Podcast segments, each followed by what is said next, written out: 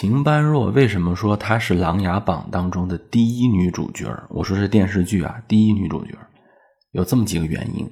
第一个呢，就是金妮维斯莱她也不是女主角吧？大家想一下，《哈利波特》里面从第一部到第七部，金妮维斯莱都在，而且她还都是有时候在关键时候还做关键作用。但是谁能说《哈利波特》当中的女主角就是金妮维斯莱呢？就是我们不能说她在好人的阵营，然后她出现的时间又长，她跟男主角走得近，可能还是跟男主角是一对儿的，她就是女主角，天然是女主角了，不能这么讲。而且这个人物啊，他有没有一个变化？你比如说，除了秦般若以外的其他女性角色啊，功能性大于人性的深层刻画。换句话说，她就没有弧光。你比如说霓凰郡主吧，霓凰郡主是比较贴近往那个女主角方向去写的。但是大家想一下啊，霓凰郡主她并不是就是从头到尾的故事都跟她浓度密度相关的情节设置，对吧？比如说有的时候她可能就缺席了，有的时候可能没有她也可以推进。甚至霓凰郡主她为什么说没有一个人物弧光呢？就是她只有说。我们作为读者啊，我们知道，但他不知道的时候，你比如说啊，我们知道梅长苏是灵书，但他不知道，后来他知道了，这不叫人物弧光啊，这就是有点看小品那种感觉，就是春晚小品那种级别的小品，就是利用信息差，然后去看一个小品是看笑料啊。利用信息差，就是你读者是全知视角，里面的人物他不是的话，那这个甚至连那个侦探小说的级别都算不上，它就是一个给一种自我优越感的一种感觉啊，就是霓凰郡主，她只能算是有人物上认知的情节转变，她没有就是人物本身的转变。那你说秦般若就有吗？咱们咱们捋一捋啊，秦般若首先呢，这个人物他是从头到尾。每一个情节他都必须出场，有的时候那个情节跟他关系都不大，他也要出场。为什么？因为要写这个人本身嘛。你比如说有一些案子，其实秦般若并没有必要出场，都要把他拉出来说两句话呀，干嘛的？有时候看起来是闲笔，其实不是，就是要这个人物很重要，就这个事儿可能都要为这个人物服务。什么重要人物？就人物推动情节的，这个不高级。情节不是推动人物。情节有时候跟人物不相关，但也要展现出这个人物在情节过程当中的变化。我想，那这个人物就很重要了。这是第一点。第二个呢，秦般若呢，他有一个观众啊，他都是后来慢慢才知道的一个信息。这跟霓凰郡主跟其他就不一样了，就是他的华族身份。当然了，怎么说呢？电视剧呢，它是个爽文结构啊。当然，我不是批判人家，人家拍的很好了。但是我是说，它是个爽文结构，这个不算得罪人吧？应该能说吧？就是它是一个 复仇的那种《基督山伯爵》。《基督山伯爵》原来也不是什么严肃文学，《基督山伯爵》一开始的时候也是爽文结构，对吧？它也是个爽文结构。但是有一个问题是，它后面加入了一个民族的东西在里头，就是把秦般若设置成了一个啊，你就不是我们这国人，对吧？我们玩的是权力的游戏，你玩的是民族游戏。阶级斗争是复杂的，你知道吧？阶级斗争分派别，分派系。啊，分各种各样的层次。你比如说，我说一个细节，这个特别厉害啊。你说沈追这个角色也不算重要人物吧，但是也算是一个配角儿沈追这个角色非常高级。你看啊，他是出身一个清流，就是我不跟你们攀附。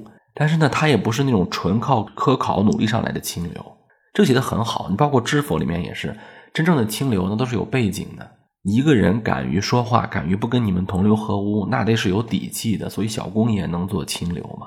他可以做御史言官嘛？人这个设置是可以的。《琅琊榜》当中，沈追是清河郡主吧？好像提过一嘴，他是世家子弟。但是这个世家子弟呢，他不是那种得力的世家子弟，得势的世家子弟。因为我们可以看得到，他已经开始被边缘化了啊！就是谁也不攀附，导致的是他性格导致的，包括。他的那那族势力肯定也不是当朝的了，但是他肯定还依然有很大的底子吧？人家出溜不下去，人家可能升到顶层难，但出溜不下去有阶级保险。比如有一回他们在聊一个很闲笔的情节，说呃以后国家要定品级了啊，那个时候可能九品中正嘛，要定品级了，就是要选拔人士人才了。你突然发现人家沈追说了，说我母亲门生啊，说我母亲的亲戚特别多，所以我不能做这个事情，我这串联太多了。就沈追是这么一个人物。但是你看，沈追在权力斗争过程当中，他也有不得势，他也有他的一个人生实现。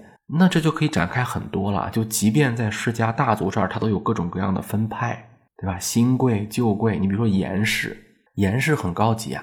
人家那个严阙啊，就严侯也说了，说人家严氏呢，有一门几太师啊，一门几宰辅，这是一个已经形成了气候的外戚，形成到。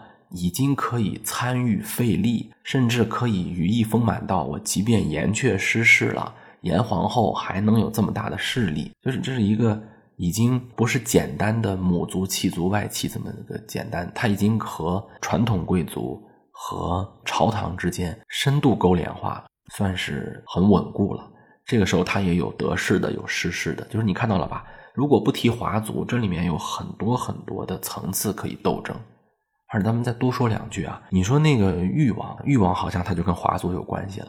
但是其实这个设置很没有意思。有人说啊，誉王其实如果没有梅长苏，他也能当皇帝，不叫也能啊，他就可能当皇帝了。说的很有道理。电视剧呢，他想给观众一个情节是，晋王参与夺嫡之前，誉王和太子好像是势均力敌，其实不是。这个电视剧一上来。太子就输了。你们仔细回想啊，这个在这个电视剧的前八集、前十集过程当中，太子全部在周桌。什么叫周桌？就是打牌呢。大家有牌好牌坏的时候，有牌风的是不一样，有牌运的不一样，有牌技的不同。但是太子不想玩了，什么意思啊？就是比如说我们在夺嫡。哎，我们去争取大臣呐，我们去做政绩啊，我们去获得圣心啊。你看，不管你是走哪条路，这都是像打牌嘛。你出一张牌，我出一张牌。太子呢，明显知道他这个牌赢不了了。你看他每天算计都是什么？算计的都是我怎么能把你杀了。第一集上来他就派人刺杀誉王，然后呢，他又要去把霓凰郡主给，就就就那什么了啊。就是找一个人把他给生米煮成熟饭了。还有后来又谢玉啊，说你派天泉山庄去杀梅长苏，而且谢玉的逻辑就是我用不了你，我就要杀你嘛。有人说这不就是说明他心狠手辣吗？说他权力的游戏玩的好吗？这叫权力的游戏呀！权力的游戏是打牌，你动不动就把谁杀了，你这叫周桌，周桌是要伤到自己的。而且能有底气周桌的人，就是已经抱定了必须一把赢那种感觉。你们不能反抗，不能有第二下。你自己想一下，刚才咱们说那几个流程，哪一个能有第二下？不管我是杀人，还是去强暴郡主，这都是必须赢。一旦输了就很麻烦。誉王不需要做这样的事啊，所以一上来的其时候，其实大家都不知道能不能体会到人家这个编剧的意思。编剧意思就是说，誉王其实能上位，那必须给誉王加一个，你有一个。天大的问题，你说啥问题呢？他阴损，他坏，对吗？誉王上位，其实大家都没有问题，只有一个问题，就是你那个林氏的案子没法翻。所以有人说，如果不给誉王加一个华族身份，这个剧就流俗成琼瑶剧了，就成了那种新加坡苦情戏了，就一拍二百多集的那种苦情戏，你知道吧？你就看吧，整个国家也没什么变化，大家都在上班那你说？呃，理清政治要靠真心，要靠诚意，你这不是理想主义吗？其实就是有一个案子要翻，你们当年把这个这家人都杀了，天大的冤屈，我要申冤嘛。这个容易唤起观众和读者的这个同理心吧。你要老给别人讲什么理想主义，匡匡清宇内，这个唉，就高调喊的多了，会难免显得假。但是血海的深仇，什么什么赤焰军的多少条人命。哎，我这个林帅的这个惨死，陈妃的惨死，齐王的惨死，哎，这不都有一个翻案的过程吗？那这不就成苦情戏了吗？所以必须得给誉王身上加东西。那加啥呢？坏，没有办法说坏。人连严侯爷都说了，说誉王是最像陛下的，人家陛下治下也挺好啊，没有说这个国计民生就过不下去了，也不至于的呀。哪个帝王不护自己的权利啊？关键就是他这个身份是华族，这个事情就过不去。其实这就是故意给他安的设置。如果要不是这个华族的话，可能就有点说不过去了。但是你看，说了一圈又说过秦般若了啊。但是这个设定虽然拉低了欲望的复杂性，有人说还是加大了欲望的复杂性，我不认同啊。就如果一个作品说有一个欲望，他没做错什么事，他也能成功。这个时候有人来翻案，翻案的那个事情也是对的，这才叫冲突呢。你要纠结，对吧？然后这个时候誉王和梅长苏两个人都没错，但是这个时候就是要去拼一拼实际性跟理想性的问题的时候，哎呀，那个是冲突啊！你把誉王写成一好人，那就好看了啊。但是现在呢，得给他加一个前提嘛，啊，让他最后疯狂一下嘛，啊，不疯狂写不下去了，对吧？你会发现后来誉王那个反叛很突兀，不是突兀，是如果不给他加上华族的这个身份，他后面就不成立了。但是华族这个身份让秦般若更加的迷人了，为啥？人家秦般若呀，他为的是谁呀？梅长苏呢给秦般若有一个解释，梅长苏是懂秦般若的，他说呀，秦般若知道华族已经无望了啊，就是华族早就复国无望了，因为什么？因为，哎呀，这个民族认同已经没有了，民族认同很快就没有了，灭人其国啊，必灭其史啊，华族已经被同化了嘛，等于说这个复国已经不可行，不可这个成功了。但是呢，人家秦般若要对得起玄机公主啊，人家觉得。我要为我的这个理想主义拼一把，他要做他认为对的事。大家想想，这是什么样的孤勇精神啊？孤勇者啊，逆行者呀！就是秦般若做事不问有没有利，只问正不正确。当然，这个正确与否是对于他的评判标准啊。就是我做这个事儿，我对不对？对我就去做。我知道我可能成功不了啊，虽千万人无往矣。你说他辅佐？誉王他有什么好处呢？如果知道了他这个身份之后，那他就真的变成孤勇者了，他就成了不图不图名也不图利啊，甚至不图他的功成大业，只图个人的，就是自己这颗真心。而且你像辅佐誉王这样的人，他不也是设定成一个很阴损的人吗？他如果真的上位了，你们这些谋士给他干过那么多坏事儿，他能把你们抬得很高吗？你还是个女流，对不对？所以秦般若是一个成了一个奉献精神的人物。那他能不是主人公吗？就是你对他的认识从开头到结尾有这么大的转变，这这个人物弧光是观众和他共同实现的，他的形象就高大了起来啊！你梅长苏，你凭什么看不上人家秦般若？当然，秦般若不适合梅长苏，因为梅长苏呢，说到底他是贵公子啊，他对于这个阶层的人他不能理解，我也很理解啊。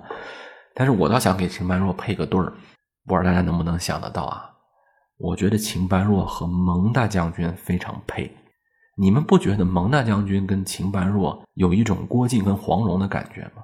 蒙大将军的出身虽然没有太多的介绍，但他不会有太大的势力。你想啊，视权如命的皇帝身边的禁军统领，他必须是无后台的，他的后台只能是皇帝本人。他跟林帅也只是一个交情。他不不是属于政治资本或者说政治啊统治基础，而且他也应该是靠自己努力上来的，因为他的功夫很强。那看来不是靠家里，是靠自己的苦练。那么他也应该不能说底层吧，也不能算是豪门鼎食、钟鸣鼎食之家。这个时候，他们和秦般若的这个身份那就差不多了，而且互相也能理解。关键是一个木讷憨厚蠢萌啊，一个机灵鬼怪。有的时候，这个机灵鬼怪的女子啊。她就就是放不下自己的那个高傲，但是他就是希望有一个人能够感化他。黄蓉在认识郭靖以前是个什么好玩意儿吗？浪费粮食，离家出走啊！但是他的内心是淳朴的，他是有他的理想主义在的，因为他那个黄药师的本性是不坏的，所以他的女儿也不会坏，只是邪嘛。那秦般若他的本性，如果刚才我们这一分析啊，不图私利啊，就为实现自己。之前的师傅的这份拼搏，这么一个孤勇者，人家本性能坏到哪里去呢？这个时候，如果有一片草原来了啊，蒙大将军来了，可以供他这一女子驰驰骋，那就很容易承袭一段啊郭靖黄蓉的佳话呀，是不是？啊，好，这期《琅琊榜》的这个人物听般若，我们就聊到这里啊。还想聊谁？评论区可以打出来，我们下一期再见。